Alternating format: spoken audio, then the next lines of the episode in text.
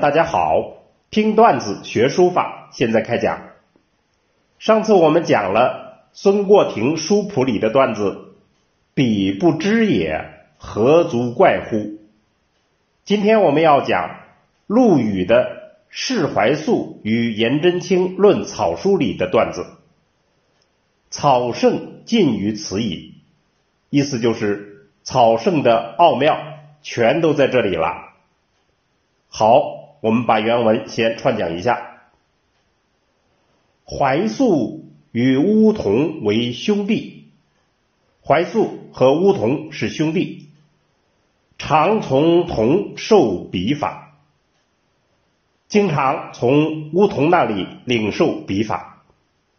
童曰：“乌童说，张长史思谓童曰，张长史就是张旭。”他曾经私下对我说：“孤蓬自振，惊沙作飞。”孤蓬自振，意思就是孤单的蓬花自行震颤；惊沙作飞，就是惊恐的沙粒无缘无故的飞动。于自是得奇怪，我从这里。得到了新奇怪异的草书笔法，草圣尽于此矣。草圣的奥妙就全在此中了。好，我们把原文整体诵读一遍。怀素与乌童为兄弟，常从童受笔法。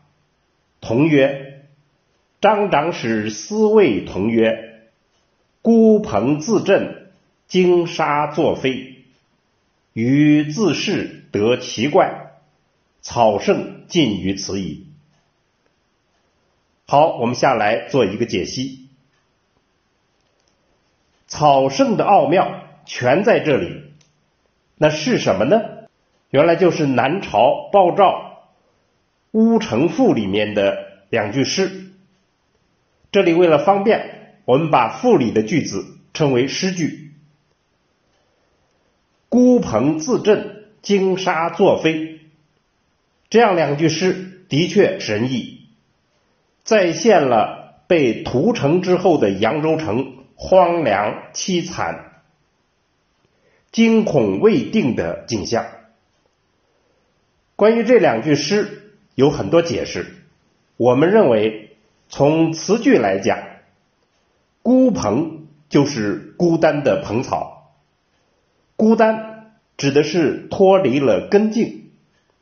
蓬我们理解为蓬草的花儿，蓬花是球状的绒毛。惊沙就是惊恐未定的沙子。自震指的是自行震颤，作飞。指的是无缘无故的飞动。那么合到一起，我们再串一下这个句子：孤蓬自振，惊沙作飞，就是孤单的蓬花自行震颤，惊恐的沙粒无缘无故的飞动。诗的关键不在词句，而在意境。意境靠的是妙悟，很难解释清楚。正是因为张长史根据自己的草书经验和他诗人的悟性，妙悟了这两句诗，才在此中领悟了草书的奥妙。如果我们一定要解释这种意境对于草书的具体启发内容，也许可以勉强列出下列三点。第一就是弹性，第二就是迅疾，第三就是灵动。这三点就是从孤蓬自振、惊沙作飞的意境中间悟出来的具体笔法技巧。中国传统文化一个突出的特点就是各种门类之间密切相通，书法与诗的密切相通。是经常碰到的话题，其主要的相通在于意境。在意境这个层面，书和诗是不分家的，道理完全相同，可以互相启发、互相应用。所以，我们今天段子的结论就是：张长史草书的奥妙，其实并不神秘，关键在于您是否能妙悟诗的意境。如果可以。